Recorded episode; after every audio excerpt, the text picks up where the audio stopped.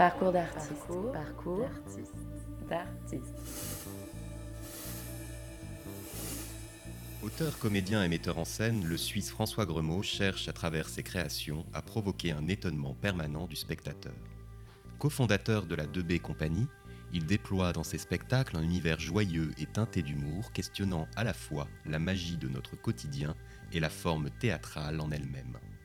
Rencontre avec ce personnage singulier à l'occasion de la présentation au Festival d'Avignon de Phèdre, un seul en scène étonnant, traitant sur le ton de la comédie de la célèbre tragédie de Jean Racine.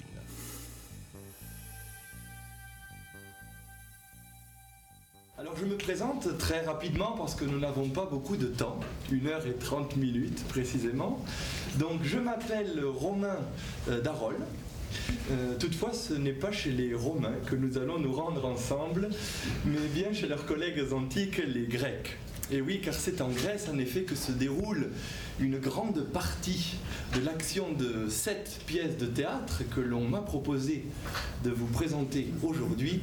Je veux bien sûr parler de Phèdre. Voilà. Phèdre, Phèdre qui, vous l'avez remarqué, et c'est important, s'écrit avec un point d'exclamation et qui est une pièce de théâtre contemporaine, hein, et même plus précisément une comédie, qui met en scène une façon d'orateur qui, se proposant justement de parler de cette pièce, un petit peu si vous voulez, comme je le fais en ce moment, finit par raconter de façon plus ou moins enjouée une autre pièce. Celle-ci considérée comme un chef-d'œuvre de la littérature euh, classique, je veux parler de Phèdre, sans point d'exclamation cette fois-ci, Phèdre de Jean Racine. Vous entamez vos études, tout d'abord à l'école cantonale d'art de Lausanne, puis après une formation de metteur en scène à Bruxelles, à l'Institut national supérieur des arts du spectacle. Qu'est-ce qui motive le jeune François Gremaud à se lancer dans, cette carrière? Qu'est-ce qui le pousse à la mise en scène? Et qu'est-ce que vous apprenez aussi dans ces différents lieux? Au départ, il y a euh, l'adolescence la découverte euh, du théâtre, du théâtre euh, amateur d'abord, avec la troupe du village. On, monte des vaudevilles et là, il y a déjà un, premier, une première étincelle qui naît assez fort, l'amour en tout cas de, de, la scène et de ce que ça produit dans le public. Ça, c'était déjà la première chose. Et là, j'ai commencé à faire des, des cours de théâtre euh, euh, semi-professionnel, on dirait en tout cas dirigé par euh, une professionnelle. Et là, je découvre le, vraiment l'amour des, des mots, le soin qu'on peut porter au théâtre qui ne serait pas que du vaudeville, justement. Et je découvre là aussi tout le théâtre d'abord classique, puis le début du contemporain, avec des souvenirs tels que mise en scène de L'homme qui de Peter Brook ou encore euh, des voyages à la cartoucherie pour voir Mnouchkine, enfin des, vrais chocs euh, esthétiques à ce moment-là. Mais j'ose pas euh, me lancer dans des études de théâtre parce que je n'estime pas avoir les compétences et le talent pour. Donc euh, l'autre passion, c'est le, graphisme et, le, et, la peinture. C'est pour ça que j'entame l'école, école cantonale d'art, dans l'espoir de devenir euh, peintre. Mais à peine commencé ces études que voilà que revient taper à la porte de la conscience le fantôme shakespearien du théâtre qui me dit mais pourquoi pourquoi tu vas pas quand même essayer? Tu vas tu risques de le regretter toute ta vie. Donc à ce moment-là, j'essaie et je me présente d'abord au Conservatoire de Lausanne, euh, l'école qui n'existe plus. C'était avant l'avènement de la manufacture, qui est aujourd'hui la Haute École des Arts de la Seine à Lausanne. Je me présente là, j'intègre l'école et je fais une année. Et en fait, euh, l'enseignement ne me plaît pas trop trop. Euh, ce qui fait que là, je décide de vraiment partir, euh, me consacrer aux études de mise en scène, qui étaient dès le départ mon, envie première. Il n'y avait pas d'autres études de mise en scène à ce moment-là que l'ENSAT à, Lyon et l'INSAS à Bruxelles. Donc, comme déjà j'avais des accointances spirituelles, intellectuelles avec la Belgique, je me suis dit, bon, bah, je vais essayer l'INSAS. Et c'est pour ça que je suis parti à Bruxelles. Et de cette formation, qu'est-ce que vous retenez finalement qui aura marqué ensuite votre vision de metteur en scène et d'auteur? Il y a plusieurs choses. Il y a d'une part la rencontre avec certains professeurs qui, euh, sur place, vraiment me, changent ma, vision euh, du théâtre. Et notamment euh, Jean-Marie Piem, professeur de, dramaturgie à l'école. C'est une rencontre assez fondamentale qui m'apprend une chose qui aujourd'hui est capitale dans mon travail, c'est méfie-toi de, de, la perfection. méfie-toi des choses suffisamment propres et emballées pour qu'elles ne puisse plus nous parvenir. Donc euh, il m'apprend l'amour de, des choses un peu rugueuses, un peu abîmées, un, peu maladroites. Euh, et ça, c'est capital. Autre chose vraiment capitale, c'est pas l'école directement, mais c'est la découverte en Belgique de la scène flamande. C'est le moment où il y a vraiment l'avènement des compagnies de, de, théâtre, de danse et de danse-théâtre. Donc euh, la Nid Company, Yann Lauwers, Alain Platel, Yann Fabre, Anne-Theresa de Kirsmaker. Et ça, ça change alors radicalement, fondamentalement ma vision du théâtre. Je, voit que le théâtre n'est pas qu'une affaire de texte et de tradition. Le théâtre est une affaire de, présence, de aujourd'hui, maintenant, et c'est un champ absolu de liberté totale. Donc ça, c'est euh, fondamental. Et puis, troisième chose, c'est la Belgique elle-même, euh, avec euh, cette minorité francophone qui en rappelle une autre, celle d'où je viens, la Suisse. Et je découvre là vraiment fondamentalement quelque chose de l'ordre du surréalisme. C'est-à-dire, je comprends pourquoi la Belgique est le pays du surréalisme de la même façon que lorsqu'on y vit, on peut comprendre pourquoi la Suisse est le pays du dadaïsme. Et j'ai l'impression que ce, frottement euh, de deux minorités francophones euh, impressionnées quand même par le grand voisin français, mais qui sont euh, irriguées d'une part du dadaïsme et d'autre part du surréalisme, je crois me, me, me, conforte dans cette idée de la liberté, cette idée d'aller chercher du théâtre de façon libre, en osant abandonner ou alors euh, euh, frotter, euh, critiquer, gratter les grands canons du théâtre, disons, duquel je viens, le théâtre, entre beaucoup de guillemets, français classique de ces artistes, mais aussi peut-être de votre de vos premières études dans l'art plastique, on reconnaît en fait un caractère expérimental. Vous vous remettez en question, justement, c'est ce que vous venez de dire, le dogme théâtral, en questionnant vraiment pas tant le, texte ou en tout cas le rapport au public que la forme elle-même dans sa durée, dans sa présentation, dans le médium pur, hein, comme Absolument. Je suis vraiment passionné par ce médium-là et je trouve euh, euh, vraiment toujours réjouissant de, de, remettre l'ouvrage sur la table et, de le questionner, d'aller chercher par où, comment ça marche. En fait, euh, je le réalise maintenant, mais c'est vrai, je suis fils de, scientifique, mon père est physicien et c'est vrai que lui, ben, son travail, c'est d'essayer de comprendre comment fonctionnent les choses. Et c'est vrai que mon rapport au théâtre, il est vraiment conditionné par ça, par mon envie de comprendre comment ça marche comment ça opère, et d'essayer, d'oser essayer parce que je, crois que de, montrer aussi euh, ça, de montrer comment on, questionne la forme est peut être intéressant. J'ai l'impression, en tout cas, c'est le pari que je fais, que ça peut intéresser aussi les spectateurs et les spectatrices que de voir comment on décortique euh, cette affaire-là, comment on la déplie, pour reprendre les termes de, de, Deleuze, qui, qui lui aussi, du coup, m'a beaucoup euh, influencé lorsqu'il dit que le, la, la, chose la plus importante, c'est la recherche de nouveautés, que c'est ça qui, conditionne la pensée, c'est la recherche euh, sans cesse de nouveaux territoires et d'explorer les territoires de façon à repousser sans cesse les frontières. Et ça aussi, évidemment, ça conditionne euh, mon travail. Et dans un entretien donc récent, vous dites d'ailleurs, le théâtre contemporain, c'est trouver une forme en adéquation avec le sens. Oui, je crois vraiment que c'est ça. Je ne peux pas dire que le sens euh, est préexistant avant, avant la forme dans mon travail. Je sais que les deux sont concomitants, ils vont de pair. Euh, c'est en questionnant la forme que tout à coup m'apparaît quelque chose de l'ordre du fond, du sens, et c'est en questionnant le sens que tout à coup euh, je vais questionner la forme. Et ça ne cesse de se nourrir. Et c'est pour ça que je pense que le théâtre est ce qu'il est, c'est-à-dire que ça n'est pas que un texte dans un livre, ça n'est pas non plus que quelqu'un face à, d'autres personnes, c'est quelque chose qu'on agence pour que euh, arrive ce, miracle de la rencontre entre un public et, et, une œuvre, mais elle est faite de fond et, de forme. Ce rapport justement au savoir, autant qu'au médium, vous essayez aussi de le, déconstruire. Et donc là, c'est le cas ici avec donc Phèdre avec un point d'exclamation, mais, c'était aussi le cas notamment avec la conférence de choses. Quel est ce rapport que vous essayez d'instiguer face à ce savoir qui reste un savoir réel, mais qui est apporté à la fois par l'humour et limite aussi avec des choses qui sont de l'ordre pour, pour, aller vers la philosophie d'une sorte de sophisme parce qu'on passe par l'absurde pour revenir au vrai savoir C'est vrai qu'il y a euh, une envie, je crois, d'une part de dédramatiser le rapport au savoir, euh, de justement euh, de ne pas mettre les spectateurs et les spectatrices dans un rapport contraint au savoir où, où, on pourrait avoir peur de, de ce qui s'opère. C'est vraiment de dédramatiser ça. Mais c'est aussi, je pense, tout ce qui, est, ce qui est vraiment préalable à tout, c'est que ce que j'ai envie de mettre en partage, c'est l'étonnement. Euh, en partant de, ce principe que je n'ai absolument pas inventé, mais que l'étonnement serait à la base de la pensée, que c'est ce qui nous permet ensuite, peut-être, euh, dans le meilleur des cas, de commencer à, philosopher.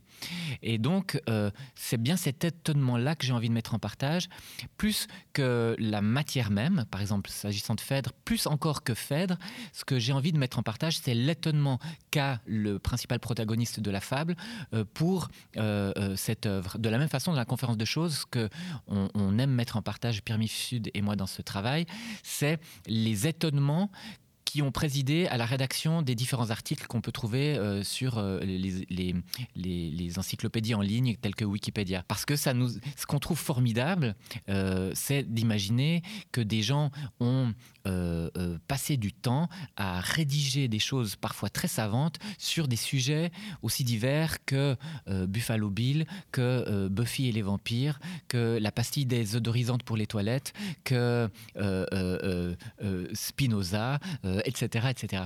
Et plus que vraiment de dire on veut mettre tout le savoir de façon horizontale, l'idée c'est bien plutôt de dire il y a eu tous ces étonnements au fil du temps des êtres humains qui se sont passionnés pour des sujets. Et ça, je trouve que c'est passionnant. Le fait que l'humain a cette capacité de s'intéresser autant à hum, des sujets tels que la fission nucléaire que euh, l'urinoir de Duchamp ou que encore euh, euh, le nombre de fleurs dans le concours des villages fleuris de France.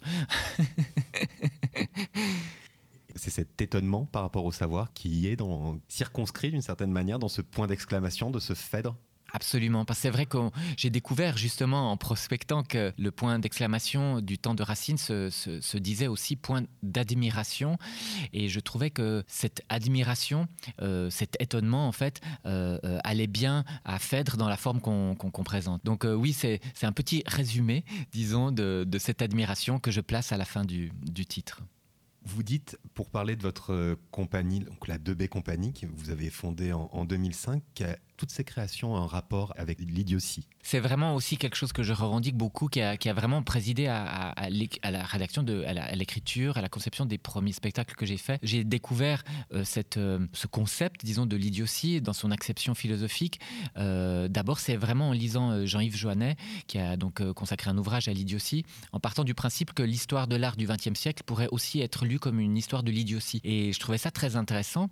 Et lui fait référence à, Clément Rosset, euh, le philosophe qui, qui, lui aussi a écrit sur l'idiotie et qui, et qui part en fait de, de l'étymologie du mot idiotesse, qui veut dire singulier, particulier, unique.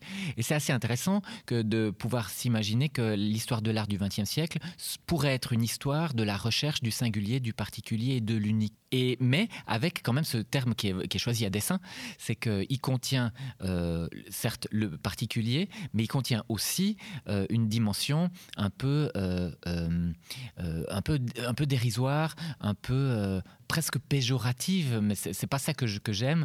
mais disons que idiotie, ça dédramatise très vite. Quand on se réclame idiot, on peut un petit peu, à la manière finalement des fous qu'on retrouve dans le théâtre, comme chez Shakespeare, se permettre de dire beaucoup, beaucoup de choses parce que de toute façon, on n'est pas pris d'abord au sérieux puisqu'on est idiot. Donc ce geste idiot, et qui est évidemment revendiqué par des gens tels que Marcel Duchamp, etc., dans, l'histoire de l'art, ou Fichte Fischli Weiss, euh, de, mes compatriotes que j'aime énormément, euh, il y a euh, dans, ce geste-là quelque chose qui, me ravit, parce qu'effectivement, d'abord, très souvent, il y, a un, sourire qui naît des œuvres idiotes, mais c'est un sourire qui amène à mon sens, à la pensée, parce qu'il favorise vraiment l'étonnement. En face de certaines œuvres, euh, en face de l'urinoir, euh, euh, bon, maintenant, il fait partie de l'histoire de l'art au même titre que Mona Lisa, mais disons, je peux bien imaginer que la première fois qu'on voit un urinoir dans une galerie, il y a quand même un étonnement. Et cet étonnement-là, il est tellement précieux parce que d'abord, il y a un geste de rire, on peut se dire, oh, mais mettre un urinoir dans un musée, mais in fine, quand même, ça redéfinit toute l'histoire de l'art du XXe siècle. Et ce geste-là, profondément idiot, en fait, il est lourd de sens, mais il est surtout euh, euh, déclencheur de pensée.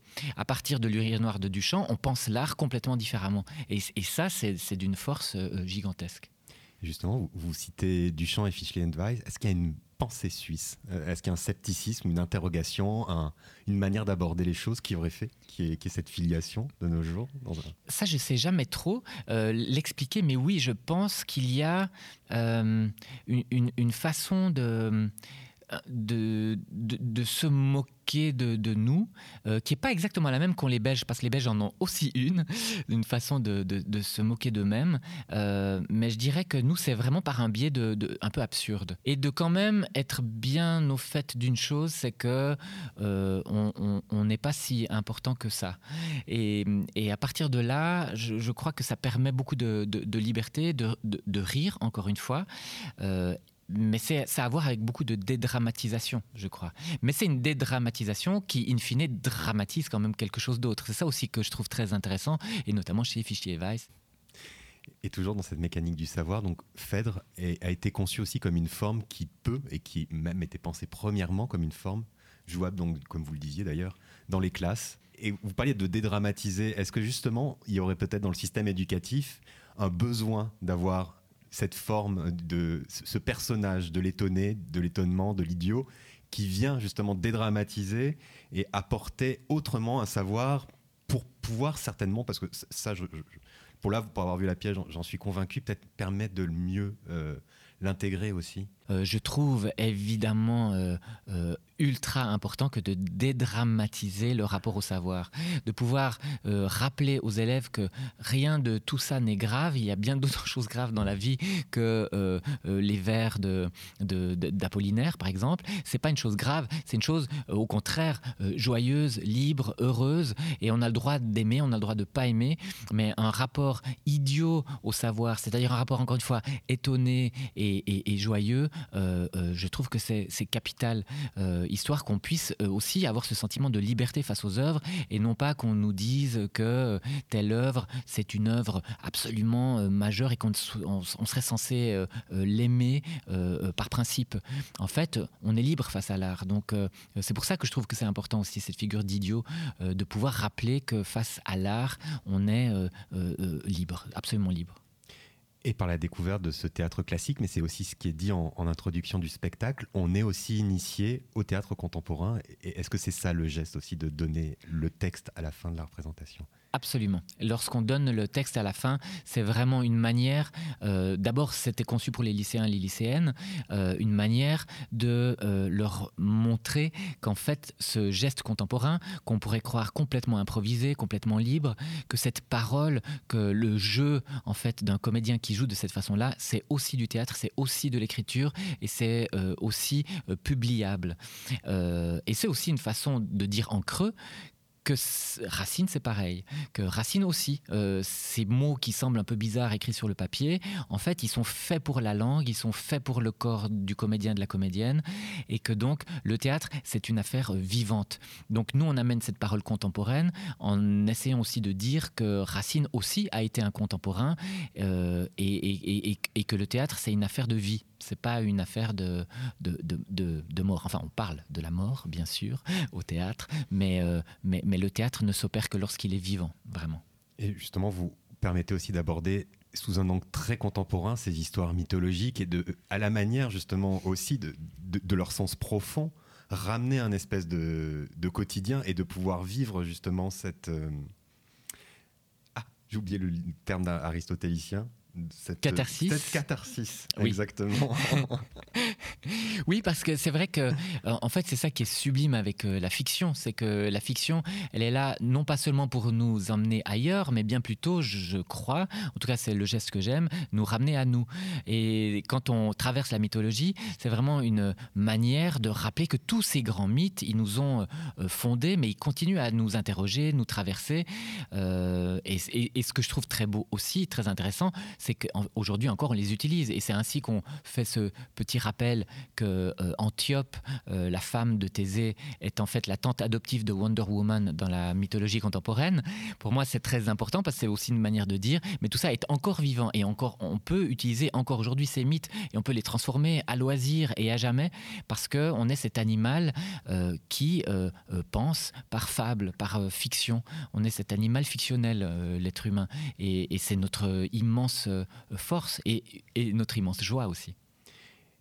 Et il y a aussi, vous essayez de le faire euh, sortir justement dans la langue de Racine, mais dans votre propre écriture, il y a on sent un vrai amour de la langue aussi. Est-ce que du coup des mots qu'on manie, du jeu de mots, de, bah, de l'étymologie de la chose, qu'est-ce que c'est pour vous le langage et l'écriture? En fait, ce que j'adore, c'est que c'est justement l'endroit de de la fiction possible, d'une part, mais c'est aussi cet endroit où de, de, la poésie. Et la poésie, pour moi, le geste poétique, il est, il est vraiment très très simple. c'est d'être à un endroit et, et en l'espace d'une seconde, de pouvoir être propulsé à un autre. C'est pour ça que j'adore les jeux de mots. C'est absolument idiot, c'est navrant, c'est vraiment. Euh, parfois, c'est presque triste tellement ça peut être bête. Mais en même temps, au moment où il opère, on est en train de parler euh, euh, de l'alexandrin et tout à coup d'y rajouter Alexandra. On a tout de suite dans l'esprit Claude François, les Claudettes et tout ça. Donc, en l'espace d'un instant, on est propulsé ailleurs et ensuite on revient. Et en étant propulsé ailleurs, je crois très fort à cette idée du, du, montage godardien qui dit une image plus une image forme une troisième image, mais cette image-là, cette troisième image, elle n'appartient pas à la personne qui fait le montage, elle appartient au spectateur qui regarde. Et lorsque on opère un jeu de mots, euh, je vois bien que les gens sont propulsés ailleurs, mais je ne sais pas du tout où ils vont, et je ne sais pas du tout qu'est-ce qu'ils fabriquent comme troisième image Ça, ça m'appartient pas, ça leur appartient, mais j'adore cette idée qu'on puisse euh, susciter des troisièmes images à, longueur de temps. Mais le jeu de mots, c'est un peu la poésie, euh, la, poésie du pauvre, sans, classe sociale, hein, mais la poésie du, c'est une poésie de, rien, euh, mais je la trouve charmante. Et en fait, c'est une façon aussi de dire que, voilà, Racine, évidemment, joue avec les mots, euh, mais lui, c'est Federer. Et, et, moi, je joue avec les mots, mais, je suis euh, dans un, un, petit cours de tennis au fin fond d'une cour abandonnée. Alors là aussi, ça, m'évoque une, une, citation de Shakespeare, mais je, serais incapable de la rendre précisément. Je ne sais plus donc début de quelle pièce c'est, je crois que c'est Roméo et Juliette, c'est la question du, du, zèle qui rattraperait justement les imperfections d'une euh, d'une pièce. Vous, vous, voyez ce que je veux dire? Oui, absolument. Euh, du zèle de, de, de, la passion, en fait, de l'emportement qu'on va, qu'on va mettre. Oui, et ça aussi, c'est quelque chose que, que j'adore.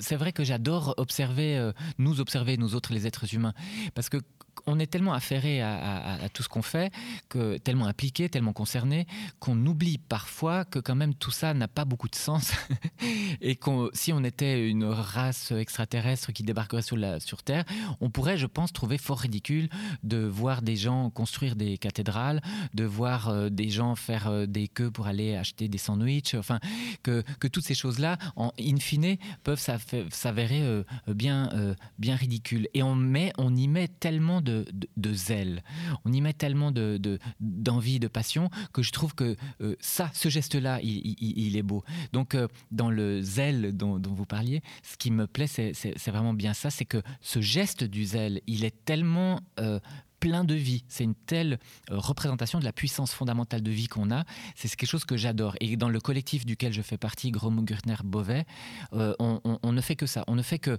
montrer des gens affairés, occupés à faire quelque chose et ils y mettent tout leur cœur. Et parfois, ce qu'ils font est bien, bien, bien dérisoire et très, très, très idiot.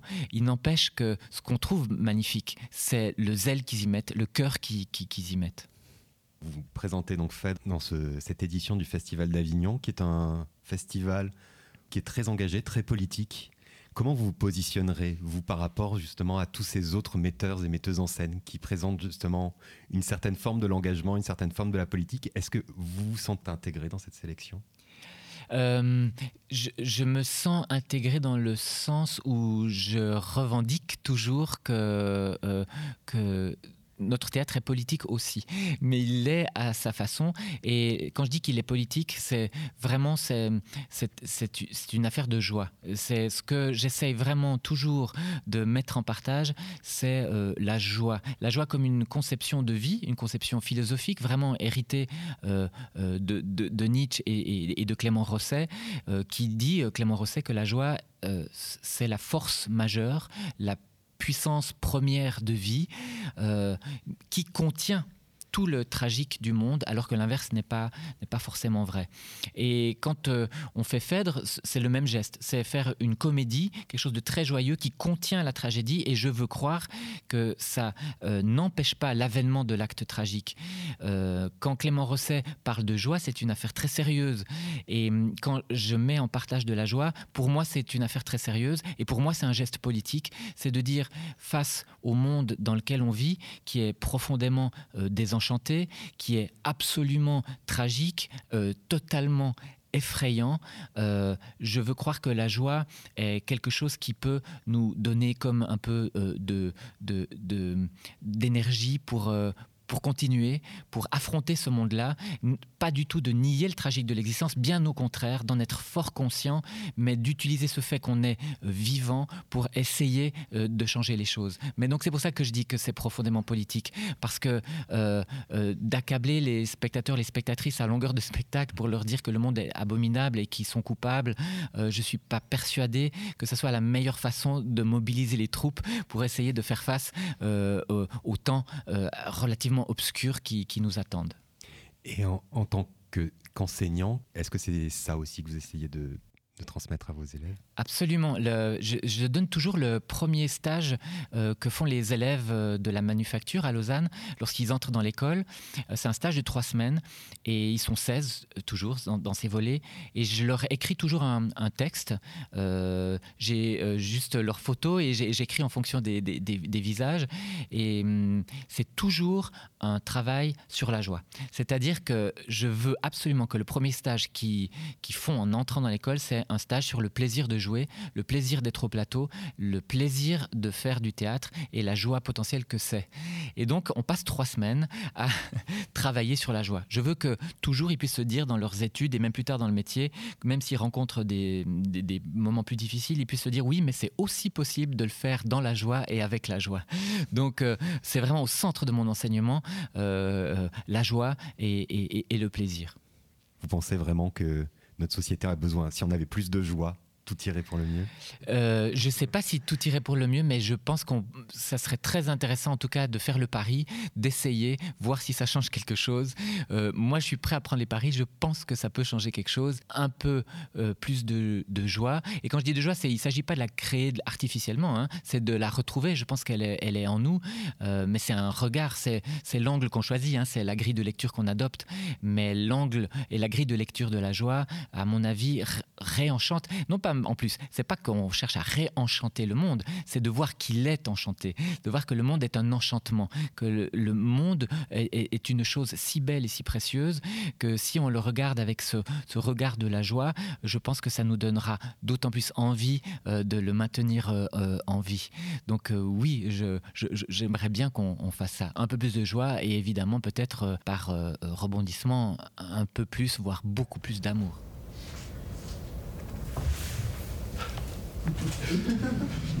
Alors, voilà, quelque chose. Hein.